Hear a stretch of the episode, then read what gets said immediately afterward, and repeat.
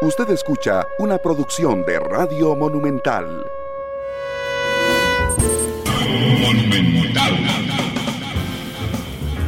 La radio de Costa Rica, 2 de la tarde con 6 minutos. Muchas gracias por estar con nosotros en este nuevo programa de Matices de hoy jueves en horario normal de 2 a 3.30 de la tarde. Hoy será un programa cargado de política porque, bueno, estamos en año preelectoral para la mayoría de costarricenses, pero lo cierto es que los partidos políticos que quieran participar en la elección nacional de febrero del próximo año, pues ya han tenido que haber empezado su proceso, están a meses prácticamente de escoger a sus candidatos y yo le pedí hoy al presidente del Partido Unidad Social Cristiana que nos acompañara, don Randall Quiroz, para que nos cuente cómo se mueven las cosas eh, dentro del PUSC.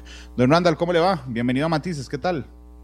Muy bien, muchísimas gracias, don Randall, eh, por esta invitación para poder comentar eh, cómo nos vamos preparando en el Partido Unidad Social Cristiano y buenas tardes a todos los oyentes y los que ven a través de, de la señal de Canal 2 y Facebook Live.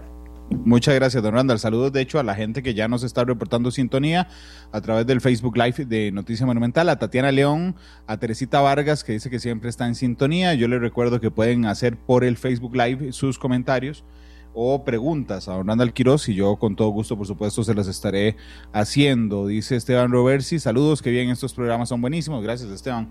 Eh, y gracias a todos por acompañarnos. Eh, Marco Twin dice, ¿cómo piensa resucitar al PUSC? Eh, vamos a ver si, si, hoy las personas no creen en los políticos. Alberto Bremer saluda, Miguel Gamboa desde Punta Arenas, Juan Carlos Camacho Dice buenas tardes, don Randall, gracias a, los dos, los dos don Randall, gracias a Juan Carlos Camacho y a Miguel Ángel Umaña, que dice que le gusta mucho el programa. ¿Cómo avanza la cosa en el PUS? ¿Cómo está la situación? Es una pregunta súper general, después vamos a ir, especificando, don Randall, pero ¿cómo está la situación? Bueno, don Randall, lo que le puedo manifestar es que eh, arrancamos este próximo domingo 7 de febrero tenemos una Asamblea Nacional en el partido donde vamos a procurar hacer algunas reformas a los estatutos de ética y disciplina. De igual forma, eh, vamos a tratar de incorporar que cualquier puesto de elección popular, eh, la paridad de género eh, se encuentre tanto horizontal como vertical dentro de los estatutos. de igual forma, estamos colocando algunas condiciones como que los postulantes a cargos públicos tengan que estar al día en el pago de la Caja Costarricense del Seguro Social, de los impuestos territoriales, eh, municipales y nacionales.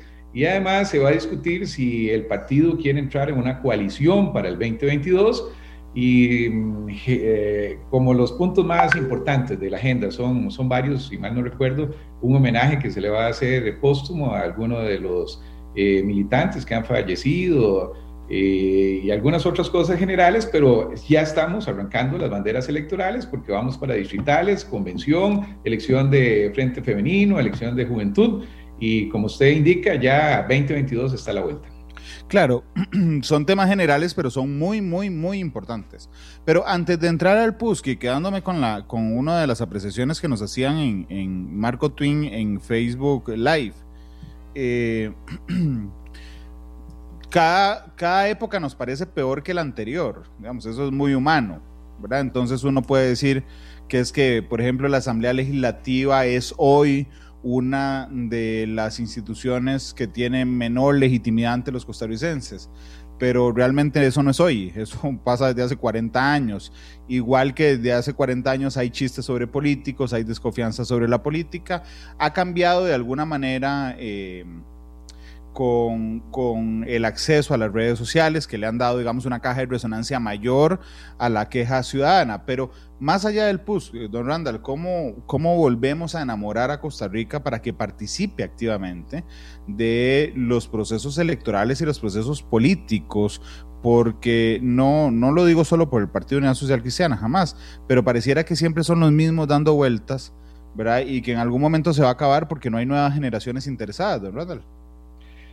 Don Randall, yo creo que aquí eh, estamos en una etapa de transición. Usted y yo eh, nos ha tocado vivir una, una experiencia muy interesante desde que el mundo era de la cortina de hierro, la Unión Soviética y, Estados Unidos, un balance de pesos y contrapesos en el poder, desde que en el 89 cayó el muro de Berlín, desde que éramos bipartidismo a pasar a multipartidismo, desde que existía la gente con un gran carisma en caudillismo, donde antes en las elecciones alguno de los políticos arrancaba con algún margen en las encuestas que la gente reflejaba lo que ellos querían decir en esas encuestas, a un mundo, como usted lo dice, que ha cambiado, las redes sociales, ha cambiado, eh, las nuevas generaciones, desde la generación eh, de los baby boom, los X, hasta los Z, etcétera, que no vamos a entrar, de eso no se trata el programa, pero sí eh, en algún grado de conocimiento y de participación. Yo, por ejemplo, me acuerdo de que desde que tenía 15 años en la, en la convención Barzuna Carazo del año 77, uno tomaba algún grado de, del bipartidismo.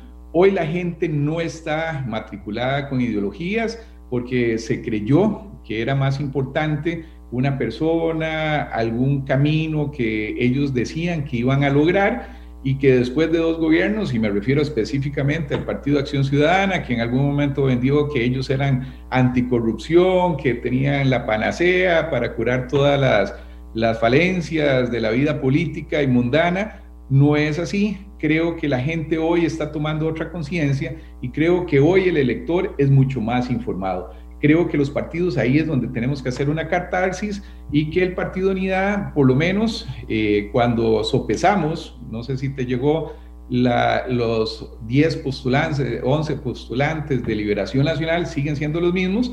En el caso nuestro, desde la elección pasada, eran gente outsider de la política, Rodolfo Pisa, Rafa Ortiz, hoy está Pedro Muñoz, eh, se viene incorporando Irving Macís, está también Roberto Zuñol. O sea, ahí tenemos que ir haciendo catarsis y caras nuevas. Sí, pero digo, vamos a ver, si yo, si yo hablo del, escándalo Caja Fichi, le hice Alcatel, habrá alguno, por supuesto, que piense que es historia antigua. Sin embargo, tiene un elemento importante en la historia y es que la última vez que el Partido Unidad Social Cristiana fue gobierno fue justamente en el, en el, gobierno de Don Abel, donde usted fue ministro y donde aparecieron esos escándalos. Eso, combinado con el rompimiento del bipartidismo que empezaba a verse desde 2001, don Randall, pareciera que tiene un perdedor de los que ostentaba el poder y es el Partido Unidad Social Cristiana. Es decir, desde el rompimiento del, bipartidismo y el surgimiento de los escándalos Caja Fichel y Alcatel, el Partido Unidad Social Cristiana nunca pudo volver a eh, hacer gobierno. Y sé que les ha costado levantarse y sé que usted tiene una, mirada crítica interna en el sentido de que reconoce, digamos, esa, esa particularidad, pero digo, ¿todavía les da chance de volver a ser grandes en ese sentido, don Randall? Yo creo que sí, Randall. Yo lo que eh, perfilo para este 2022, diciendo en alguna medida, algún dicho popular, que no hay quinta mala. Eh, nosotros hemos estado cinco años fuera del de, gobierno. Nosotros tuvimos que, como uno de los partidos tradicionales o de los que a veces califican como partidos tradicionales, que es la Unidad Social Cristiana, eh, como el AVE Fénix renacer, tuvimos que reestructurarnos eh, el golpe del escándalo, de lo que algunos llaman el escándalo de los expresidentes, hizo que además tomáramos en cuenta nuevos liderazgos. Desde el año 2006 hasta el año 2018, en la Asamblea Legislativa hemos venido creciendo a nivel municipal. Usted, hace un año que pasamos las elecciones municipales, el partido logró sostener las mismas 15 eh, más bien creció en una alcaldía, eh, de 14 pasamos a 15 alcaldías con intendencia, y en ese sentido, Randall, yo creo que hemos hecho algo que difícilmente Liberación Nacional ha hecho, que es una catarsis, una renovación.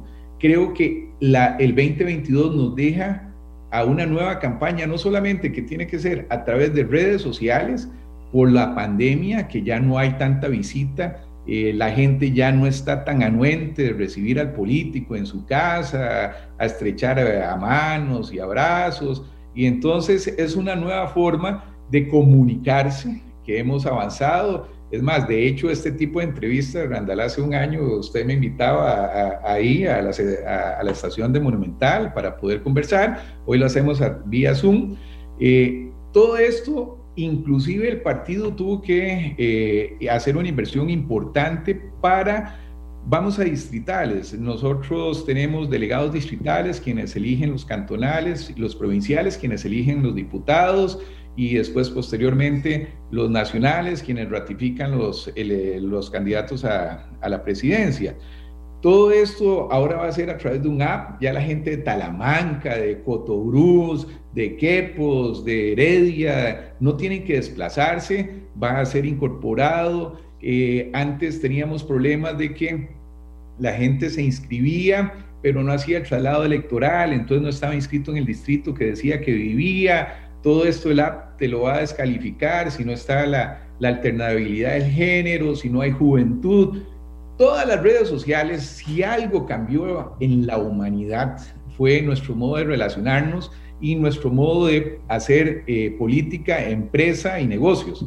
Y en este sentido, creo que los partidos políticos, de una forma inteligente, hemos tratado de adecuarnos y la, la campaña 22, usted que ha estado en varias, va a notar una gran diferencia y dentro de eso se esperaría que el Partido Unidad, sea quien sea el candidato, pueda diferenciarse diciendo quién es su equipo de gobierno, cuáles son sus vicepresidentes, quiénes van a ser los ministros, para que la gente pueda tener credibilidad. Ya se sabe que caudillos no hay, un todólogo en el siglo XXI no existe. Un presidente no sabe economía, no sabe medicina, no sabe pandemia, no sabe de negociaciones del Fondo Monetario.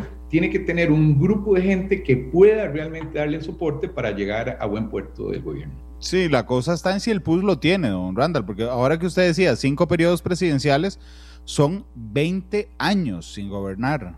Eh, digo, es una generación completa sin, sin, sin gobernar, porque Vea, las coyunturas políticas, y yo sé que usted lo, comprende muy bien, son interesantes en Costa Rica. Nunca desde la fundación de la Segunda República ha habido un partido que gobierne más de dos veces seguidas. Es decir, tenemos un, fuerte, tenemos una fuerte tendencia a la alternabilidad en el poder. El gobierno de don Miguel Ángel 98-2002 y de don Abel 2002-2006 ¿verdad? Ahí hay un rompimiento y viene Liberación Nacional 2006, 2010 y 2010, 2014, don Oscar y doña Laura. Y ahí justamente en esa elección el PUS, digamos, podía haber aprovechado esa coyuntura en la alternabilidad que tenemos en la cultura costarricense y se las ganó el PAC. Y entonces el PAC ha sido gobierno dos veces seguidas ahora vuelve el PUSC a estar en la coyuntura donde podría aprovechar, digamos, esa alternabilidad natural de la cultura costarricense. Lo que pasa es que, le insisto en la pregunta original, ya pasó una generación. ¿Cómo le prueban a Costa Rica que ustedes tienen gente preparada para gobernar cuando hace 20 años no gobiernan, don Randall?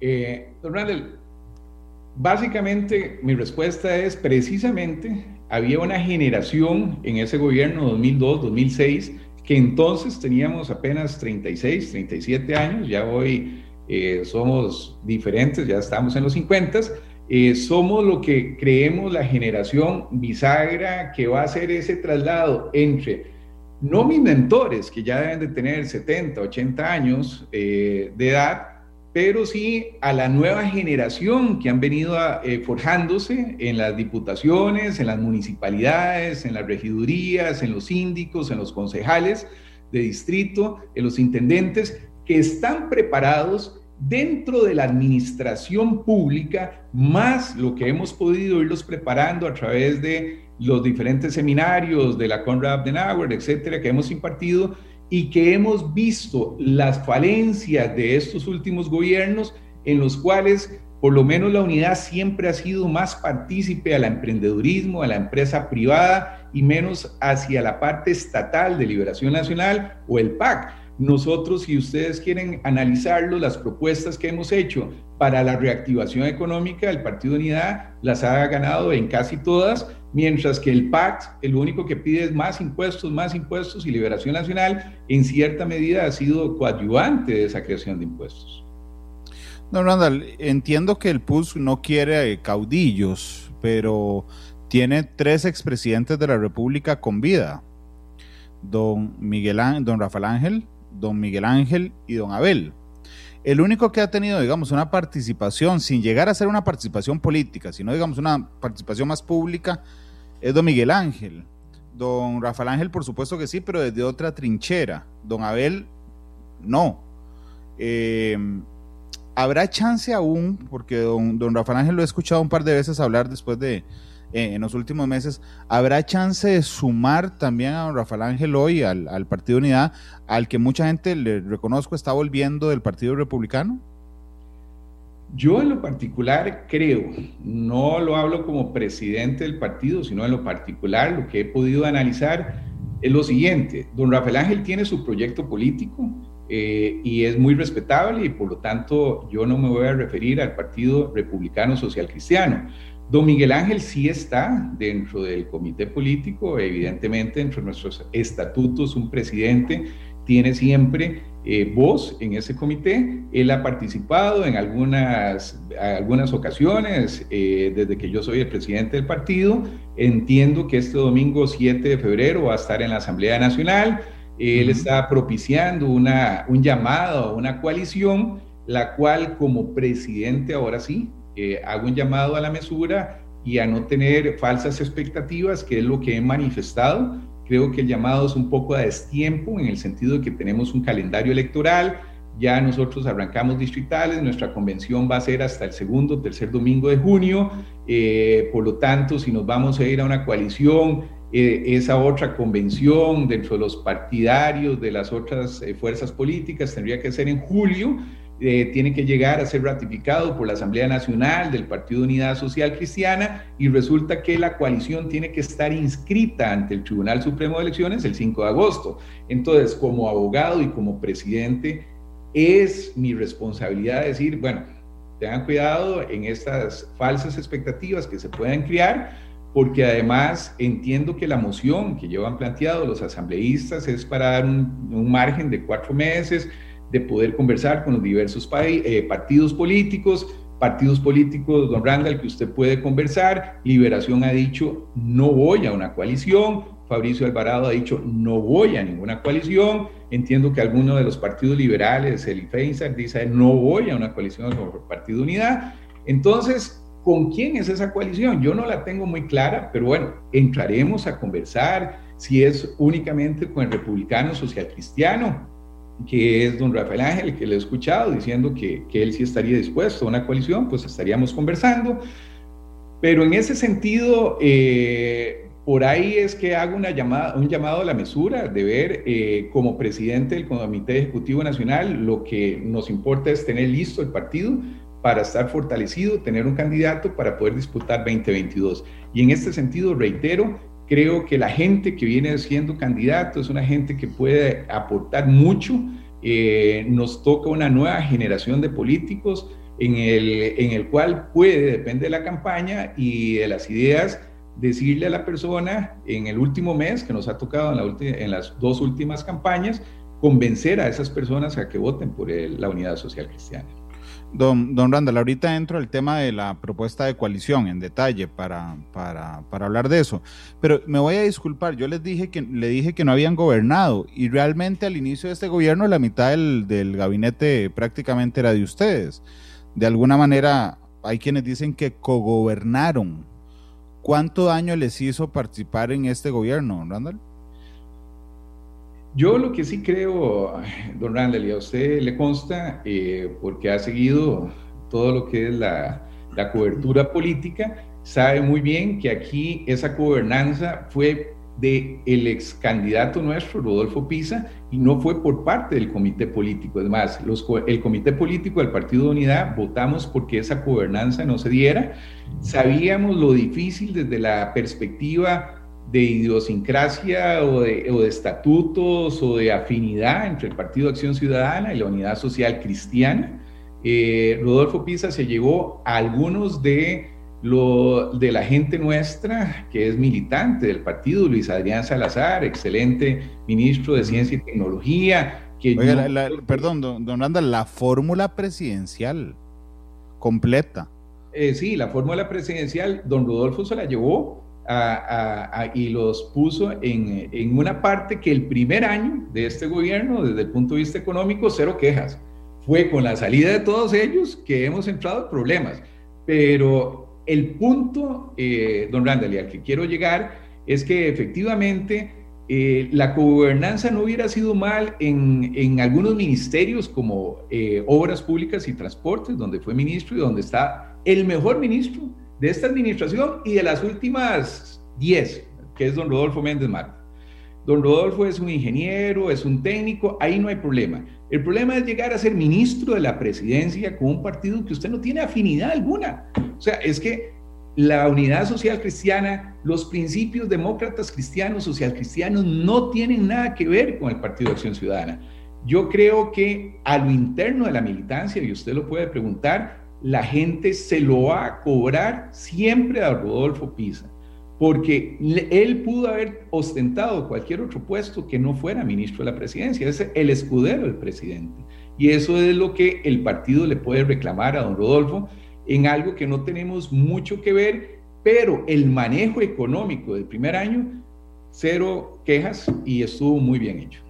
Don, don Randall, ¿usted cree, usted, que sumarse entonces a esa cogobernanza de la fórmula presidencial y particularmente don Rodolfo fue un error, don Rodolfo se equivocó sumándose. Sí, señor. Eh, yo siempre se lo he dicho, lo he manifestado públicamente en algunas ocasiones, siempre en algunos otros medios. Yo sí creo que fue un error y no solo yo, todo el comité político del Partido Unidad siempre se lo hizo ver a don Rodolfo Pisa. Don Randall, y digamos, la gente no, no, no percibe o no analiza las cosas diciendo, bueno, ahí está don Rodolfo, la fórmula presidencial, figuras del PUS, pero no hay un documento firmado por el comité. Digamos, eso, la gente no ve eso, ve una cogobernanza entre dos partidos. Esto, esto se lo argumento para preguntarle cuánto daño le hizo ese error, a su criterio de don Rodolfo, eh, al partido. Yo creo que lo vamos a ver eh, en el 2022, Randall, es que si no es casi como jugar póker, pero lo que sí puedo eh, decirle es que esos, esos tipos de, eh, de, de alianzas, cuando no es a lo interno, cuando no hay un documento formal por parte de los comités ejecutivos de ambos partidos, donde se establezcan claramente cuál es la agenda legislativa, cuáles van a ser los proyectos, en dónde es que vamos a participar, ese gobierno nacional entonces no sirve. Y por ahí es donde yo también hago un llamado a la mesura, a la coalición. Si vamos a ir a una coalición que sea de verdad en época del siglo XXI, donde la gente se va a dar cuenta de cuántos puntos del documento firmado se van a cumplir, cuánto es verdad y cuánto es mentira. Eh, yo sí creo, don Randall, que las redes sociales hacen que nada esté oculto. Cualquiera de ellos va a salir en algún momento diciendo si se ocultó o si se tergiversó o no se hizo eh, X proyecto. Y de ahí es que yo llamo a la mesura, porque llamar gobierno nacional, como lo hizo el Partido de Acción Ciudadana, donde hizo grandes expectativas que al final no se cumplieron, creo que ya el electorado no va a caer en la misma trampa. Don, don Randall, hablemos de los precandidatos. Digo, usted podría salirme con una respuesta muy oficial diciéndome, hey Randall, no están inscritos. Pero en política se sabe. Así es que empecemos, si me hace el favor. Don Pedro Muñoz será precandidato. Sí, señor. De seguro. No está inscrito, no es No, no, no, no, no, no, eh, pero yo, mi opinión personal es que don Pedro Muñoz va. Sí, más allá del Photoshop, que me hace mucha gracia los, memes de las últimas horas, pero más allá del Photoshop, digamos, si hay señales claras de que lo será. Sí, y eso no significa que yo lo esté apoyando. Yo lo que sí no, apuesto es que don Pedro va a postularse, es claro, evidente y manifiesto. Don Roberto Suñol. Lo ha dicho públicamente. Eh, ahí sí yo puedo decirle que no es oficial, no está inscrito, pero ahí está en algunos otros medios de comunicación donde él ha dicho voy. Ok. y aquí eh, le puedo dar algunos otros nombres si usted quiere, como tratando de ver eh, una... yo le iba a preguntar por don Erwin, pero... Efectivamente, yo siento que don Erwin eh, es otra persona de los que quiere postularse, ahí está viendo si es su momento. Erwin tiene a favor su juventud. Entonces Erwin es de los que puede decir, voy o no voy, me espero cuatro años, eso lo tengo claro. Claro, pero entonces digamos, don Pedro va, don Roberto va, don Erwin no sabemos todavía, lo está pensando.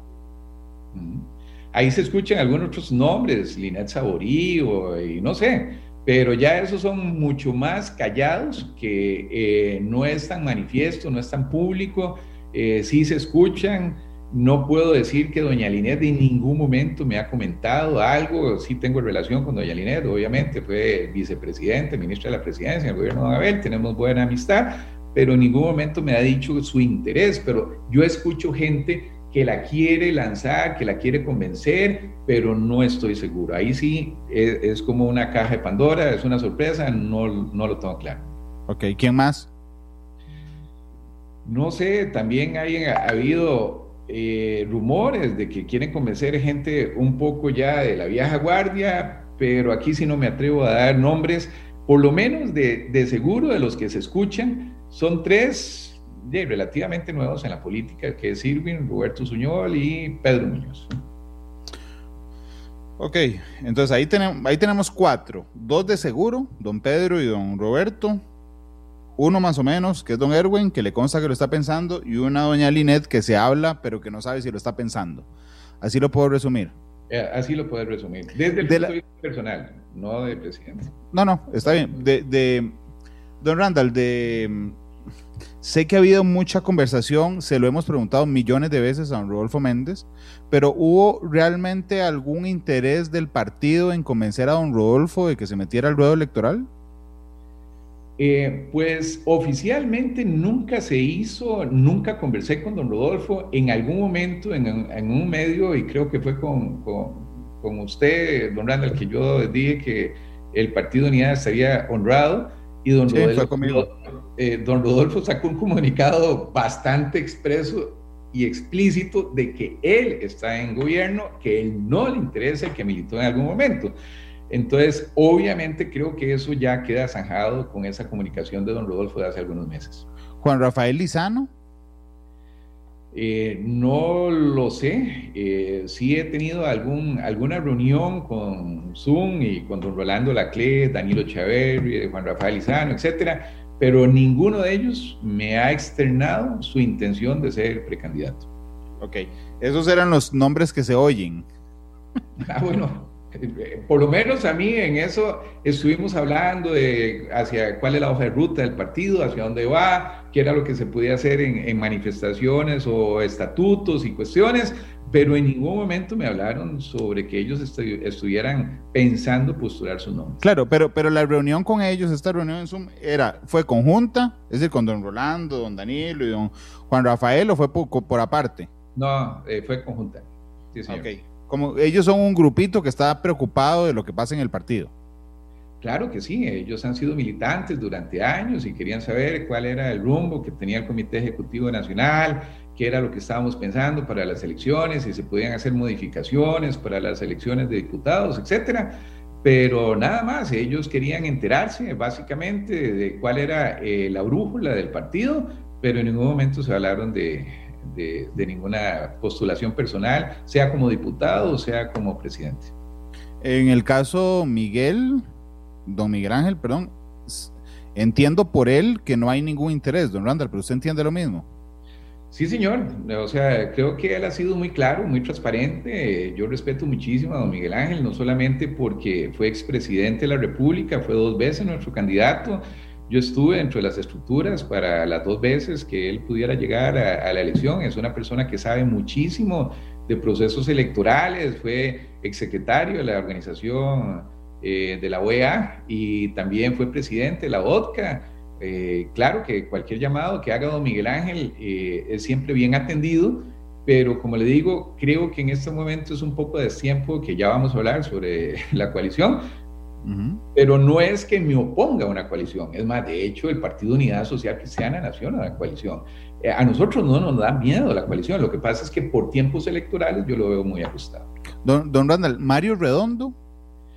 Con Mario sí tuve algún grado de conversación, eh, estábamos mm, por petición de muchos de nuestros dirigentes, viendo a ver si don Mario podía volver al Partido Unidad Social Cristiana. Usted supo que Mario eh, fue presidente y jefe de fracción en 2002, 2006. Yo era el territorial de la provincia de Cartago en ese momento en donde existía el bipartidismo. Iba saliendo por primera vez el Partido de Acción Ciudadana. Me tocó ser el intermediario entre el, candidato y los diputados. Está, si mal no recuerdo, Mario, Rocío Ulloa, eh, Huber Solano, Gerardo Fonseca Paz, eh, por Cartago de los cuales eh, Huber no llegó por 100 votos de su pueblo natal, eh, de Pejivalle, eh, pero bueno, eso fueron anécdotas muy interesantes, pero con Mario me, tengo una buena amistad y él fue muy tajante de que no iba a volver al partido y que si le interesaba en algún momento algo era a través de una coalición, pero es, ahora lo tocamos más adelante lo de la coalición. ¿Y cuándo hablaron, don Randall?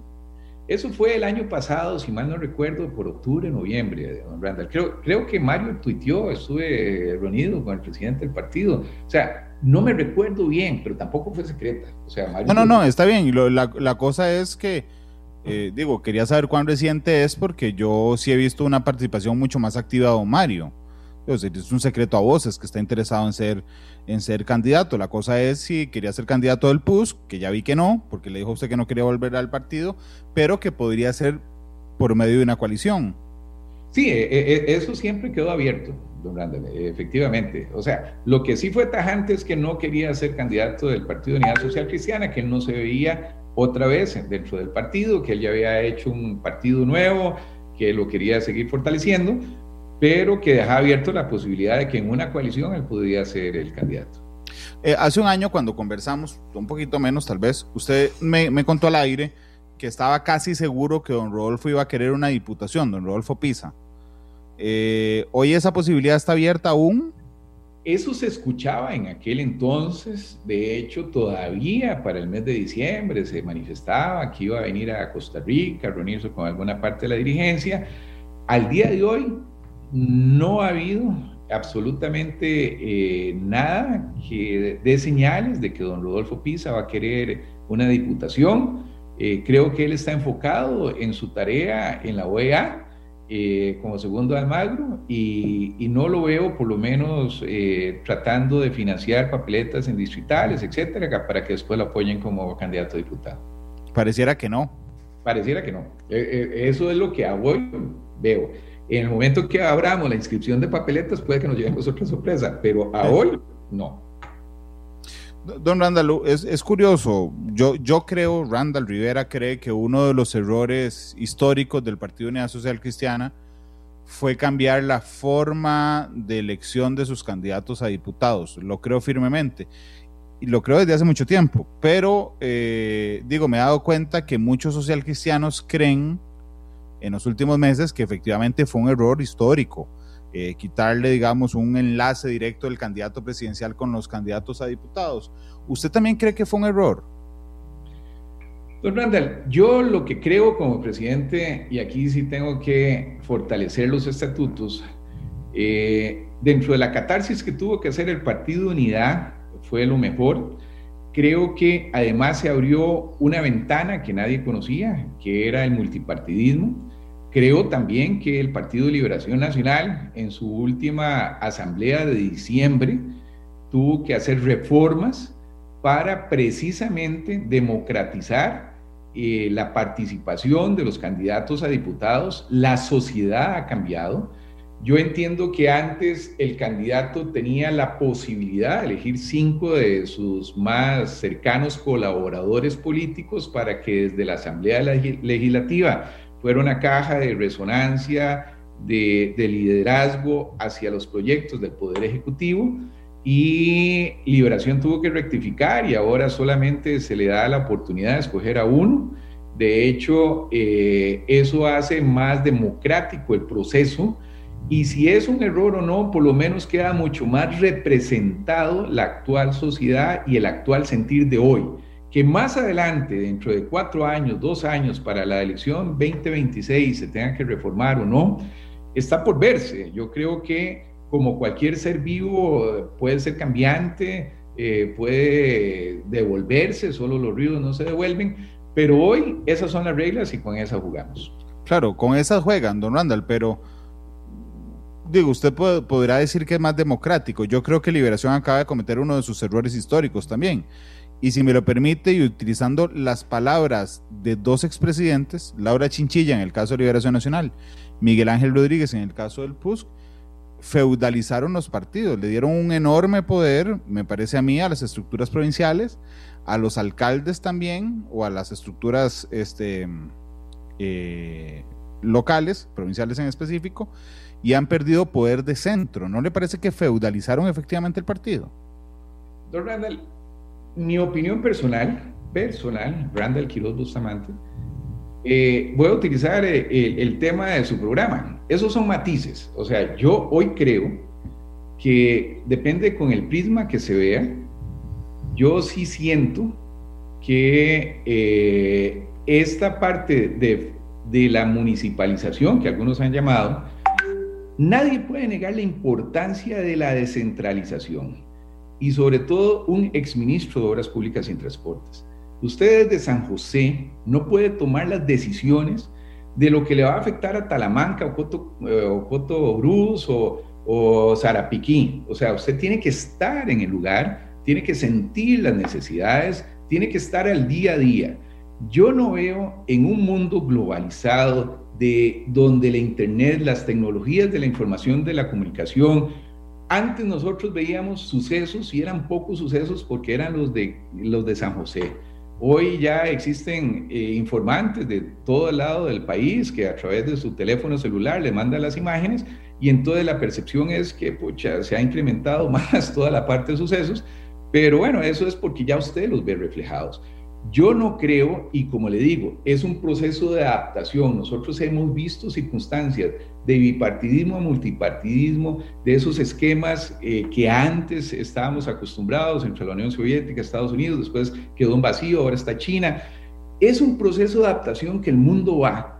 Y yo como presidente lo que les digo es que en este momento a lo que la sociedad está exigiendo, lo que el electorado quiere, es algo más inmediato a mí no me parece que sea un error histórico, creo que es una fórmula diferente a la que estamos viviendo de antes, pero bueno, tenemos que vivirla y tratar de ver si los resultados van a ser diferentes. Usted me decía que la Asamblea Legislativa en este periodo ha dicho, o, la percepción es que es peor que la de hace cuatro años. No sé con los analistas políticos que usted lleva, pero desde mi opinión personal, yo que estoy en la política desde hace muchos años, me parece que por dicha, el Partido de Acción Ciudadana llegó al poder y dejó de ser eh, obstruccionista, que era lo que era, y lo digo sin pelos en la lengua, porque ellos ahora se están favoreciendo. Y don Rodolfo Méndez Mata va a entregar un sinnúmero de carreteras a través de empréstitos que ellos se opusieron. Pero bueno, esos son otros 100 pesos eh, eh, para otro programa. Pero hoy creo que esta Asamblea Legislativa ha hecho cosas hasta la reforma eh, del reglamento de la Asamblea Legislativa que hace que ya nadie pueda llegar a obstaculizar con un voto, eh, con una sola persona. Don Randall, ¿qué le ha parecido el trabajo de la fracción del Partido de Unidad Social Cristiana? Porque es una, es una fracción, y se lo digo desde afuera, que parece sumamente heterogénea, producto de lo que yo llamé un error histórico del PUSC, que es una separación total, digamos, de los ideales de la fórmula presidencial versus los candidatos a diputados? Precisamente hay algunas cosas que tenemos que fortalecer dentro del partido y en este proceso de adaptación, en este proceso donde estamos pasando del, del bipartidismo al multipartidismo, donde la gente eh, pretende o cree que puede llegar e imponer sus ideas sobre las del partido o su doctrina, estamos haciendo algunas reformas al reglamento de ética y disciplina si usted es diputado de un partido que tiene doctrina, que se llama Demócrata Cristiano, Social Cristiano, usted tiene que atender esa línea. Si usted quiere ser voz independiente, postúlese en un partido independiente. Pero si quiere estar en un partido con alta trayectoria, con una doctrina claramente establecida, donde nosotros damos capacitación ideológica, tiene que aferrarse a la disciplina partidaria. Eh, en Don pero eso sería, eh, discúlpeme, pero en caso de llegar a, diputados, eso sería un, un, un, juramento, un, sí, un juramento a la bandera, o un canto a la bandera más bien, porque realmente no están amarrados, no los vincula, igual pasó en el PAC que firman un documento, son diputados y listo, no, no tienen que responder al partido, don Randall. Entonces pareciera más, digamos, un, un, tema simbólico, pero poco efectivo. No, porque nosotros lo que sí teníamos antes, don Randall, y usted lo puede eh, ver en, cuando era la época bipartidismo, era que efectivamente la gente se aferraba mucho a la línea de partido. Últimamente con esta eh, libertad, lo cual está bien, es correcto para muchos ámbitos, pero si usted quiere llegar y realmente eh, pertenecer a un partido, nadie lo obliga a pertenecer a un partido, ya sea Liberación, la Unidad, el PAC, llámese como, como usted quiera que, que, que se quiera matricular. Tiene que tomar ciertas cosas, pero por una disciplina partidaria. Difícilmente en el Partido Unidad alguien se ha declarado independiente. Eh, usted sí lo vio en el movimiento libertario, los famosos gemelos alas, usted lo vio en bloque patriótico, en el PAC, en el primer periodo, usted sí ve un montón de gente apartándose.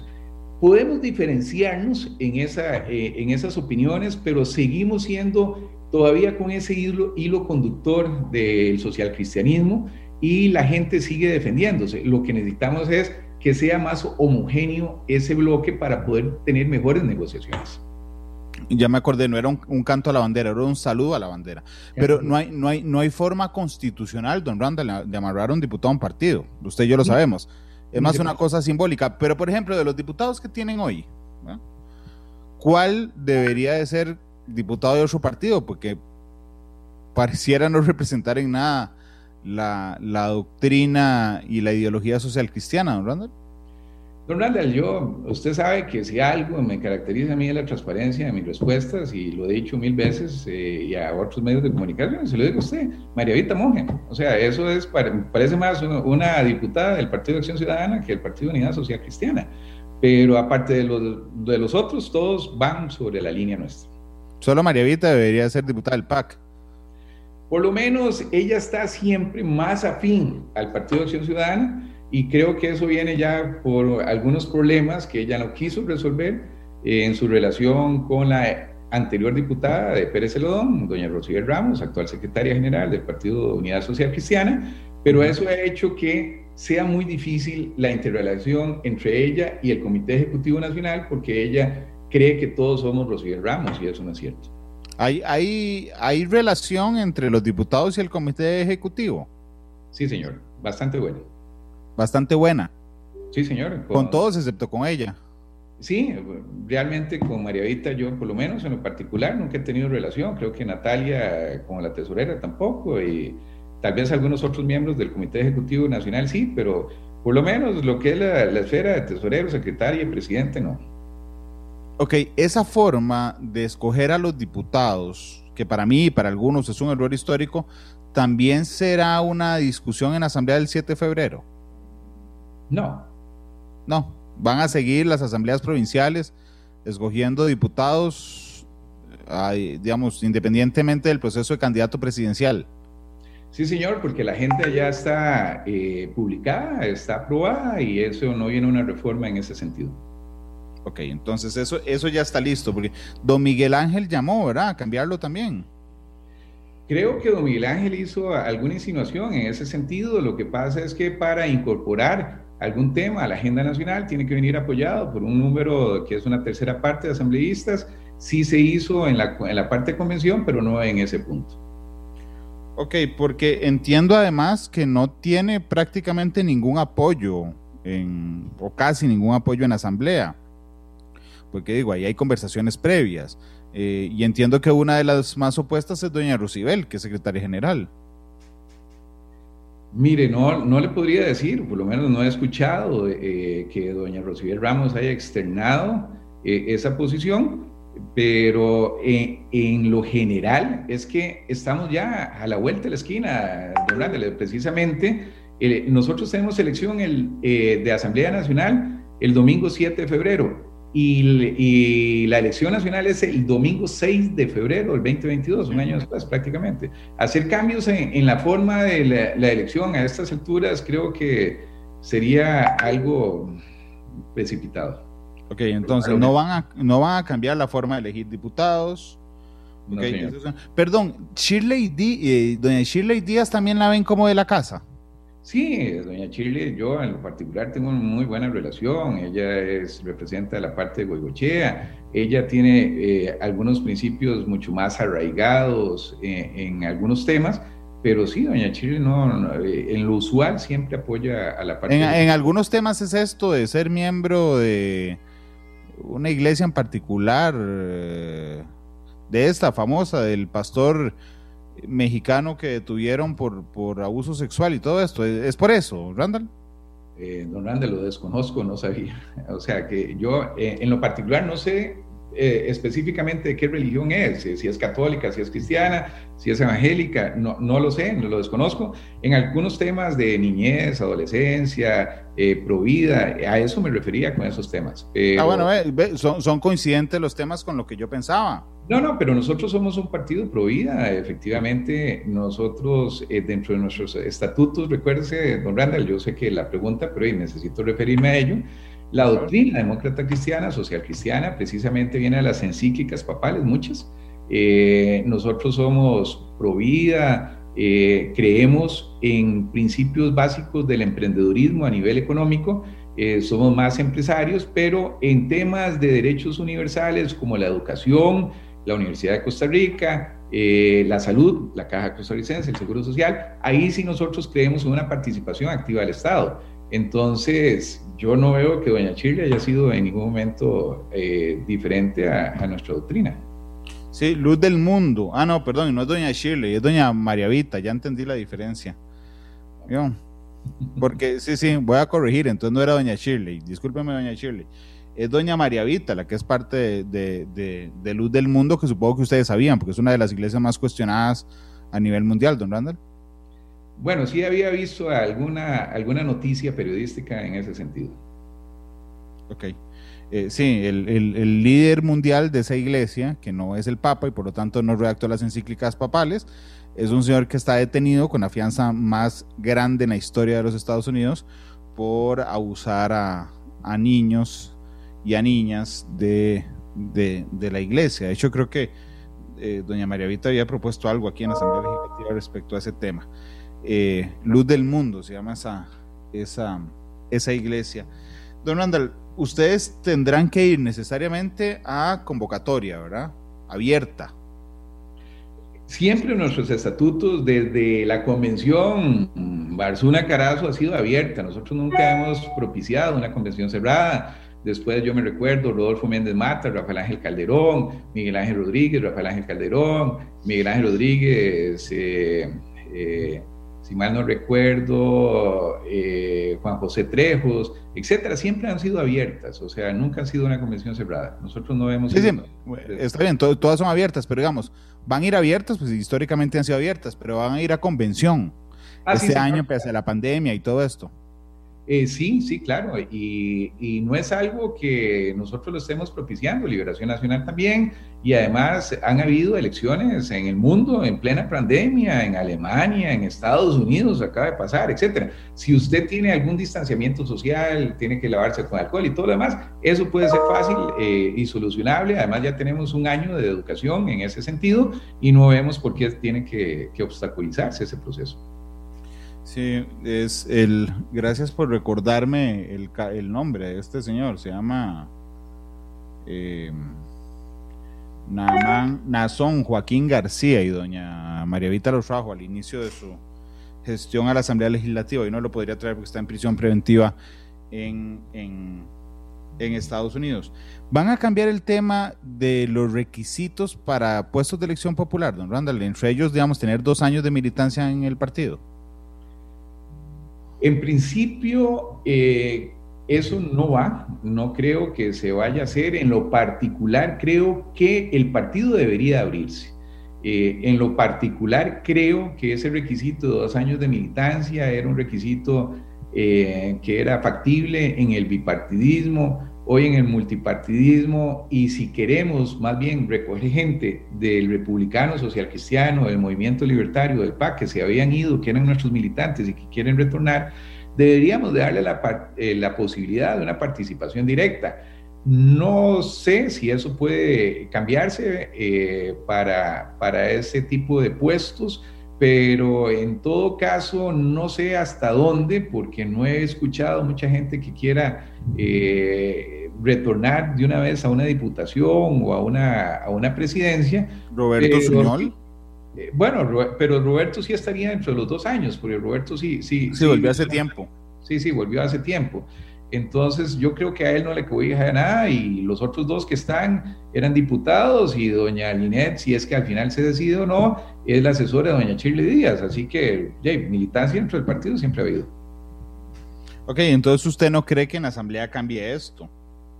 Yo creo que no, pero deberíamos de hacerlo. o sea, si usted me lo pregunta, yo creo que ese requisito debería eliminarse. Sí, ¿por qué? ¿Por qué? ¿Y por qué no hacerlo de una vez, don Randall? Digo, entiendo que, que, usted diga que no hay nadie que venga ahora que busque un, que usted sepa un puesto de elección popular, pero digo, podrían haber aprovechado la coyuntura. Sí, lo que pasa es que, don Randall, esta asamblea eh, nos costó mucho porque en una primera instancia queríamos hacerla eh, virtual. Ya existía un reglamento, pero parte del reglamento que nos obligaba al Tribunal Supremo de Elecciones era hacer las consultas a nuestros asambleístas, si ellos podían tener acceso a Internet de una banda suficiente que le mantenga la cámara visual abierta, porque el momento en que se apague es como si hubiera abandonado el recinto, entonces podría romperse el quórum. Muchos de nuestros asambleístas, por los lugares donde están ubicados eh, y no por las condiciones socioeconómicas, no podían tener ese tipo de accesibilidad. Entonces se tuvo que hacer presencial y al hacer la presencial, don Randall, tenemos la limitación de dos horas apenas, tenemos que desinfectar antes, después de las dos horas, hacer un receso, volver a desinfectar, etcétera. Entonces, la agenda, además, el mismo tribunal, y usted lo debe tener, mandó a que la agenda no fuera muy extensa. Entonces, tratamos de meter los puntos básicos, inmediatos que el partido requiere para su funcionamiento 2022. Ok. Eh, don Miguel, en una excitativa que hace al partido, también le pide definir posiciones partidarias claras eh, pero ¿sabe a qué temas le está pidiendo posiciones partidarias claras, don Randall? Por lo menos no nos la ha hecho llegar, eh, don Randall. No podría decirle a qué, cuál es la posición de temas claros, no, no sé a lo que se está refiriendo. Usualmente nuestra voz eh, dentro del dentro de la política es la fracción. Entonces ellos han presentado sus oposiciones, sus proyectos, a la transacción o negociación que está haciendo con el Fondo Monetario Internacional. Ahí está don Pedro Muñoz, está Pablo Heriberto Arca, Marinés Solís, Rodolfo Peña, doña Chile, etcétera, todos los demás diputados, don Oscar Cascante, presentando proyectos. Entonces, no sé, eh, o sea, si es que el comité ejecutivo tiene que pronunciarse. En, todo caso, el, como le digo, nuestra relación con la fracción es buena sana eh, y además la voz del partido básicamente lo refleja la, Asamblea Legislativa, tanto Liberación, la Unidad, como el PAC, etc.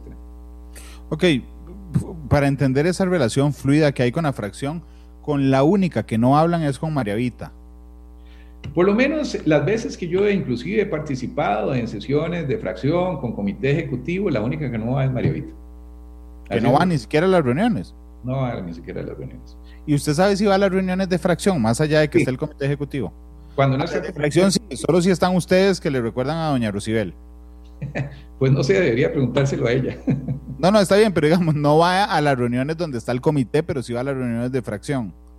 Entiendo que sí, don Randall. Eh, eso se lo podría preguntar a don Rodolfo, a don Pedro, a Marinés, eh, Irwin, que fueron jefes de fracción. Sí, por supuesto. Hablemos de, la, de las coaliciones. ¿Cómo funcionaría una coalición con la Unidad Social Cristiana entonces, don Randall, en el, en el cortísimo tiempo que tienen disponible, en caso de que la Asamblea Nacional así lo, lo señale? Mire, el problema de una coalición, y se lo hablo desde el punto de vista jurídico electoral, o sea, aquí nosotros iríamos en una sola bandera, eh, que además tendríamos que escoger una bandera, eh, que no puede ser ninguna de los partidos que conforman la coalición. Eh, vamos con una fórmula presidencial que los partidos de la coalición designen y los diputados irían con su bandera propia. O sea, cada partido escogería eh, los diputados. Ahí no entraría la coalición. La coalición es para la elección de la fórmula presidencial, no de diputación. Y esas, eh, esas fórmulas, bueno, entonces necesitaríamos saber cuáles son los candidatos de los demás partidos a los cuales va a ir en coalición. En el caso de nosotros, hasta la fecha tenemos tres precandidatos y no podemos cercenar la participación de ellos para llegar a ser candidato del Partido Unidad. Usted, perdón, ahí está metiendo a don Erwin. Bueno, digamos dos en este momento que lo tenemos claro, ¿eh? entonces hablemos de dos, de Roberto Suñol y don Pedro Muñoz. Eh, tendrían que irse a una convención, eh, de los dos elige uno, y con ese que es nuestro candidato tendría que ir en una clara disputa a otra elección, que me imagino va a ser abierta, en la cual la gente llegue y de todos los candidatos escoja uno. Ese candidato que se escoge, bueno, antes de llegar, eh, estamos partiendo de que la Asamblea dio el visto bueno para la coalición, ¿verdad?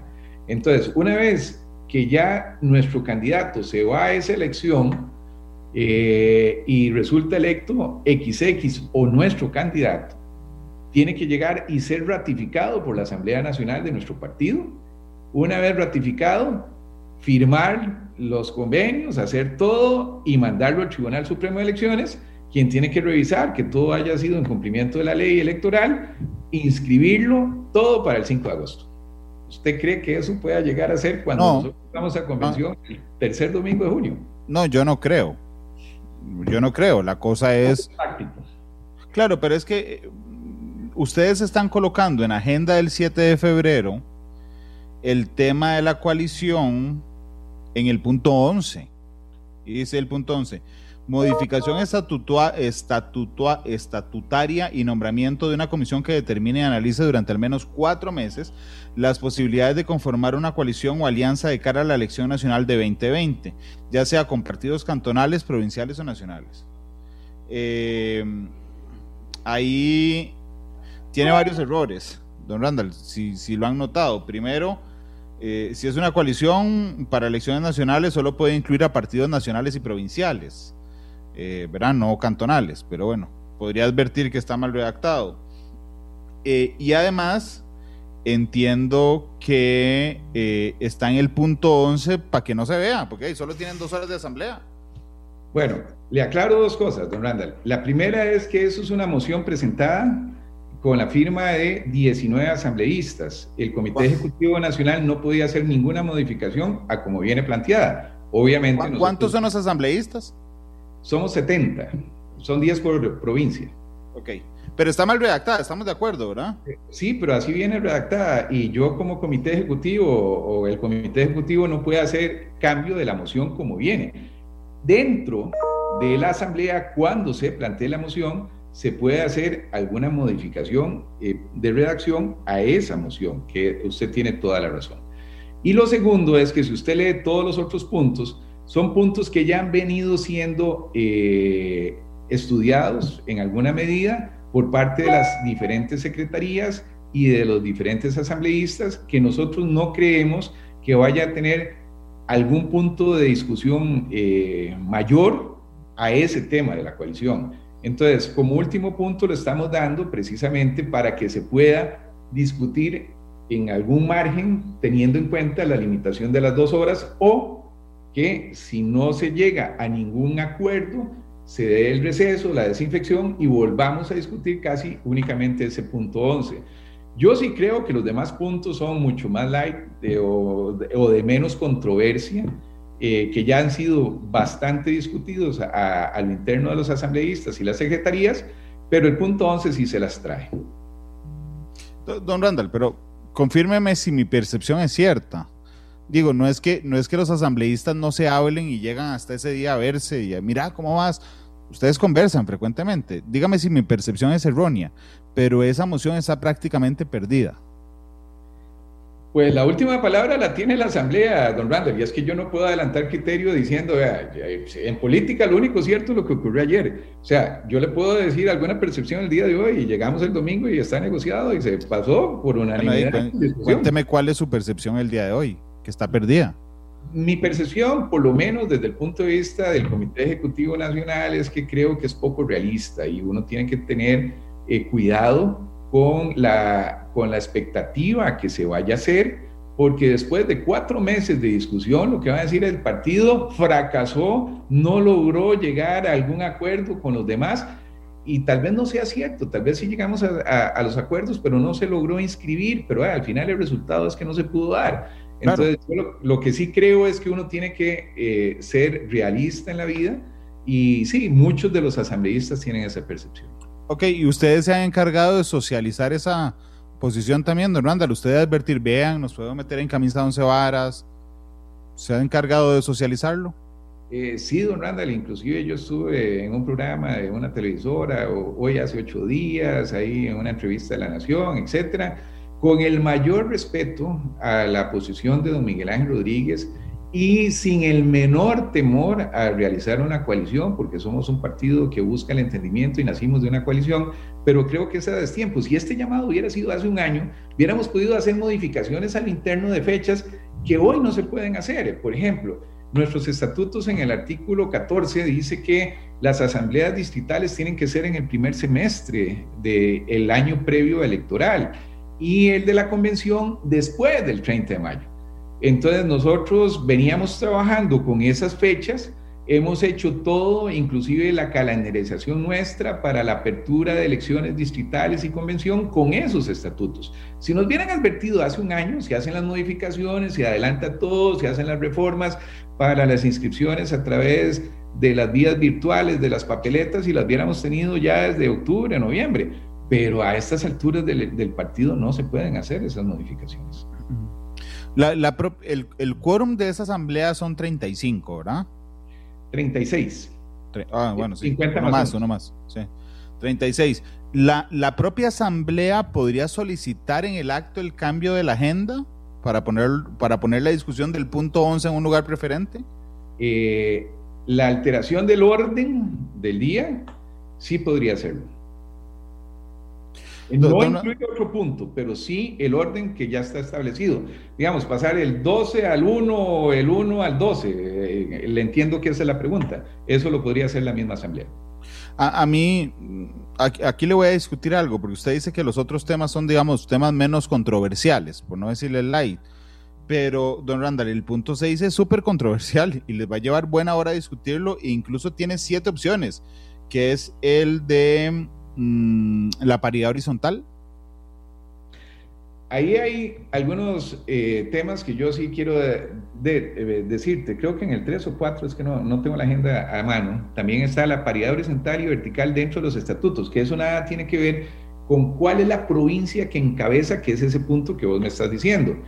En este punto, además, que pareciera ser muy controversial, sí han habido buenas discusiones en esas seis opciones que nosotros llevamos precisamente ahí lo que se trata es de votar cuál es la opción que eh, más eh, apoyo tiene y donde hay algunas cosas que, por ejemplo, dicen, eh, si ya hoy está la provincia que encabeza hombre, entonces tiene que empezar con mujer, la otra es la que tenga más votación dentro de, las, dentro de los asambleístas provinciales, etcétera. Vienen muchas de las opciones y la última creo que es por la rifa.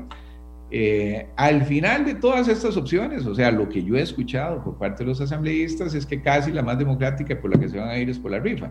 Pero bueno, eso, eso es un tema, no es novedoso. Tal vez sí pueda leerse que es un tema controversial, pero el partido sí ha venido discutiendo desde hace rato. Eh, Guido Jiménez le pregunta a don Randall si usted estaría dispuesto a publicar la lista de donantes del PUSC y cuánto aportan los diputados al partido. Mire, esos son temas que eh, son públicos de acuerdo a nuestra ley electoral. Ahí está en el Tribunal Supremo de Elecciones. El partido no tiene por qué andarlo haciendo. De hecho, ustedes los periodistas saben eh, a primera hora quiénes son nuestros donantes. El tribunal, eh, la oficina de, financiamiento de partidos políticos, realmente es bastante funcional en eso y no tengo ningún problema. Esa, esa lista se le pueden preguntar al Tribunal Supremo de Elecciones. Don Randall, ¿cuánto aportan los diputados al partido? Eh, relativo sus militancias, pero no es que nosotros tengamos esos diezmos eh, que algunas veces han sido cuestionados, no, no, no. Eh, o sea, digámosle cuota, digámosle cuota. No, no, así como una cuota obligatoria Hay veces en que los diputados hacen alguna, algún tipo de donación en específico, pero no tienen una cuota. Pero sí tienen que aportar. Tienen que representar un 15% para, para la militancia en absoluto. Pero obligatoriamente tienen que aportar. No, señor. No. No, señor. supongo que hay una que no aporta. no, no, pero en las asambleas todos aportan. Eh, si quiere participar, tiene que aportar por lo menos 10 mil colones para poder no, participar. no, no, está bien, está bien. Lo que, lo que pregunto es si, los, si todos los diputados actuales aportan algo, lo que sean, pero aportan. Creo que una no. Mire, pues es una pregunta para contabilidad o la tesorera nacional. Yo como presidente realmente no llevo algo. No, no sabe no, no, no lo sé. Sí sé que no, de acuerdo a nuestros estatutos, no es obligado que los diputados tengan que dar un porcentaje de su salario. Ellos hacen algunas donaciones en específico, financian algunas papeletas y otras cosas, pero ellos no tienen prohibición política en ese sentido. Pero al partido como ingreso tenemos otras fuentes de financiamiento que básicamente el partido está muy sano y eso hay que agradecérselo a los dos últimos comités ejecutivos antes del nuestro, Gerardo Vargas, Pedro Muñoz, que limpiaron todas las deudas que te venían arrastrando desde el año 2006 el Partido Unidad Social. Dice Rizma Sandí que yo soy un necio con el caso de Doña María Vita. Sí, sí lo soy. Sí, y que parece que tengo algo contra ella. Sí, por supuesto que sí. Yo no, a mí me parece absolutamente desleal que un diputado, independientemente de la bandera, llegue a la porque nosotros no votamos, ni vos ni yo, Risma, por, por diputados personales, es decir, no podemos votar por persona, votamos por un partido. Entonces, cuando uno vota por un partido, ese, ese, ese, ese voto por un partido le da la curula a una persona, y cuando está en la asamblea le da vuelta a ese partido por el que uno votó va para darle la, la, la, curul. De ahí sí, a mí realmente no me parece, me parece un fallonazo ético. Yo creo que la curul es del partido, no creo que sea una curul personal a menos de que cambiemos el sistema de voto. Esa es una de las cosas. Y la otra de las, de cosas es que haber traído un líder religioso con esos cuestionamientos a meterse a la Asamblea Legislativa, mezclar otra vez todo el tema de, de, religión-estado, sí, por supuesto que, no me gusta para, este, para nada. Don Randall, ¿cómo, ¿cómo les va con la juventud? Porque es muy curioso. A mí la gente me dice es que a la juventud no, le importa eh, la política. Y yo creo que sí, porque buena parte de la audiencia de este programa son jóvenes entre los 25 y los 40 años. Eh, pero ciertamente no los veo sumados a las estructuras partidarias. ¿Cómo les va a ustedes? Ha sido un tema interesante y aquí he de darle crédito a quien se lo merece eh, la incorporación de un joven relativamente, digamos, yo tengo 57 años y Juan Carlos Hidalgo debe andar eh, por los 40, para mí es un joven todavía, eh, la juventud nuestra llega hasta los 35. Juan Carlos Hidalgo ha incorporado muchísima juventud, hay un ala un poco liberal, la cual no hay por qué asustarse. Un poco liberal, don Randall no hay que asustarse y por eso quería darle la segunda, la segunda forma. Usted sabe, don Randall, porque ha cubierto el Partido Unidad desde siempre, nosotros teníamos a don Alberto Di Mari, a don Jorge Guardia, a don Telmo Vargas, a don Rodolfo Pisa Roquefort, o sea, a la ANFE, a la Asociación Nacional de Fomento Económico, a don Miguel Ángel Rodríguez. Pero la balanza de los pesos y contrapesos siempre se mantuvo dentro de, de la parte social cristiana. Yo no veo que don Juan Carlos Hidalgo no pueda hacer una aportación interesante a esos pesos y contrapesos que tiene que eh, estructurar un partido que quiere gobernar y que efectivamente tiene que incorporar juventud, el emprendedurismo y la pandemia obligado a hacer mucho más eh, novedoso e, ese tipo de economía. Y yo creo que él está eh, impulsando esa parte, cosa que asusta mucho al ala más conservadora del Partido Unidad Social Cristiana, pero como le digo, es algo que desde su génesis el partido ha tenido. Bueno, Juan Carlos quiere ser diputado.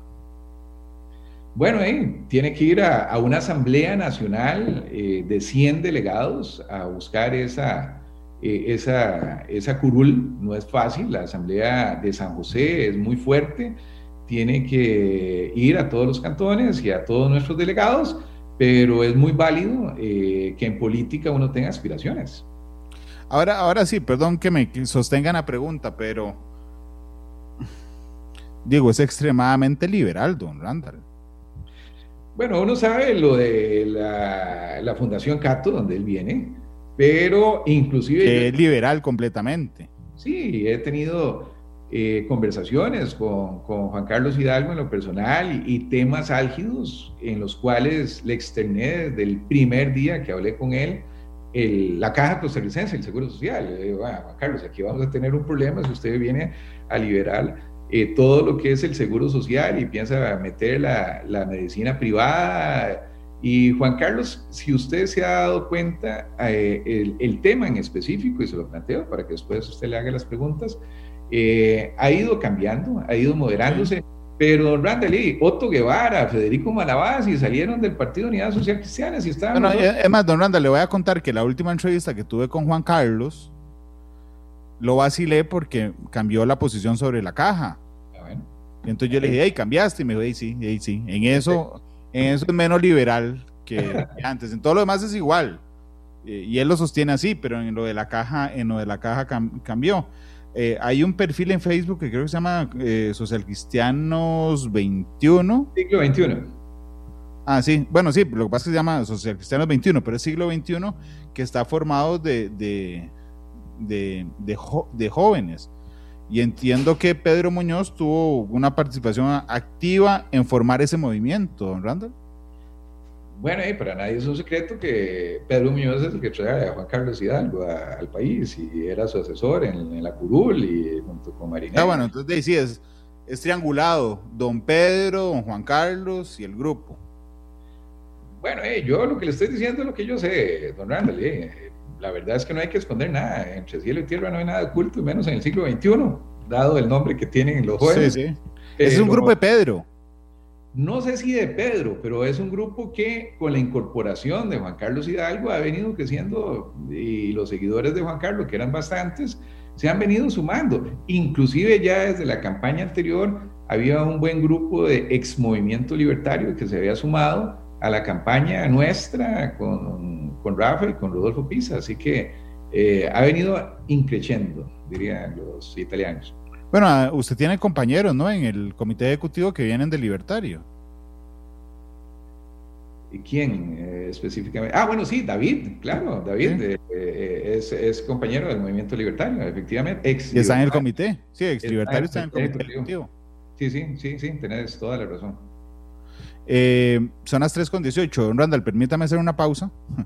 Regresamos con un minuto de cierre y mm, vaya pensando la canción que quiere para irnos. ok, claro que sí.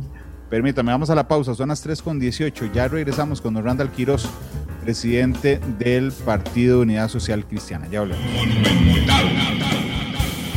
3 de la tarde con 21 minutos. Muchas gracias por estar con nosotros. Me acompaña don Randall Quiroz, el presidente del Partido Unidad Social Cristiana. Don Randall, nos quedan dos minutos de, de programa. Para aquellas personas que no están integradas a a participación partidaria electoral y que no están decididas aún a, qué casa acercarse, porque el PUSC debería ser una opción, don Randall? Aprendió en esos últimos 20 años a reinventarse. Creemos que corregimos muchos de nuestros errores. Eh, sabemos que a veces el poder eh, envelece en nuestro caso, eh, los, diputados han demostrado que es gente que ha defendido los intereses de la gran mayoría de los costarricenses, que toma en serio su trabajo. Y esperaríamos que en esta campaña 2022, quien fuera nuestro candidato, que al final resulte electo, pueda hacer una diferencia presentando su fórmula presidencial desde el principio, su equipo de gobierno, Sabemos que ya el caudillo no es la persona que va a resolver nuestros problemas, es un equipo de gobierno que tiene que tener algún grado de expertise y también de novedad. Eh, tiene que estar adecuado al siglo XXI, a estos cambios que hemos discutido en todo este programa y la unidad social cristiana representa eso con humildad creemos haber hecho ese giro de 180 grados y no de 360, como a veces la gente dice, pues entonces llegamos al mismo punto, es de 180 que hemos cambiado y que creemos que puede sacar al país en adelante. esa sería mi motivación para que la gente realmente eh, escuche, tome nota y le ponga atención a lo que vamos a venir haciendo eh, a partir de la campaña que iniciaría el primero de octubre.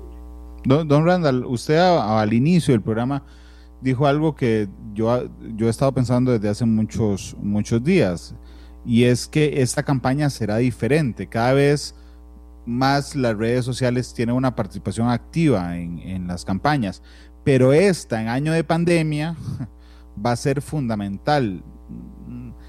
E, en, para estar listo para eso, donde le voy a confesar en elecciones pasadas, el PAC, tanto a Liberación como al PUS, le llevaba años luz. Eh, ¿Qué han hecho o qué van a hacer durante esta ocasión? Don Randall, creo que eh, nosotros nos acercamos un poco en la campaña municipal, eh, la cual eh, cuesta a veces que la gente acepte los cambios. Y el siglo XXI, si algo nos demostró en el año 2020, es que el 2021, quien no esté listo para la adaptación va a perecer. Es casi como una, una teoría darwiniana, pero que en el 2021 es una realidad y la campaña va a reflejar que la minería de datos eh, y no la de OPAT, sino la, la, buena, la sana, la que la gente tiene que empezar a perfilar, eh, a manejar, que ya eh, algunos países como Estados Unidos en la elección de Obama, y no hablo tanto de la de Trump, fue muy exitosa. creemos que ahí tenemos que enfocarnos nosotros para que realmente marquemos una diferencia. Y no es menospreciar a nuestro rival, porque no hay rival pequeño, pero yo creo que el PAC está un poco sobrevalorado en el sentido de que en la primera elección de, de, don Luis Guillermo Solís, el PAC era eh, la novia pulcra que después de, todo, de ocho años de gobierno se desgastó con alto índice de corrupción y de percepción en ese sentido y que además la continua, el, el, continuar por parte de don Carlos Alvarado creo que nos ha llevado a, un punto donde ya el país eh, toma conciencia de que no es el rumbo correcto. Ahí me imagino que eso lo vamos a poder aprovechar en las redes sociales para darle una buena batalla al Partido Acción Ciudadana, que fue el primero y quien, quien pega primero pega dos veces, dice. Don, don Randall, muchas gracias por habernos acompañado. Encantado, don Randall. Siempre un placer y un gusto poder participar en este tan escuchado programa. Gracias. Don Randall, ¿cuál canción escogió para irnos? Mire, eh, no hay canción que me vaya más en todo lo conversado que cambia, todo cambia de doña Mercedes Sosa. Se ha visto obligado a cambiar indudablemente el partido. El partido. Correcto, sí, sí. En ese sentido, téngalo por seguro que sí. 3 con 26 minutos en la tarde. Gracias por acompañarnos a las 7 de la noche traeremos la tercera emisión de Noticias Monumental. Así es que don Marvin Ballestero, que está en el Control Master, si usted tiene listo, cambia todo, cambia. Ahí está. Don Randall, muchas gracias. Hasta luego. Hasta luego. Encantado. Igualmente. Este programa fue una producción de Radio Monumental.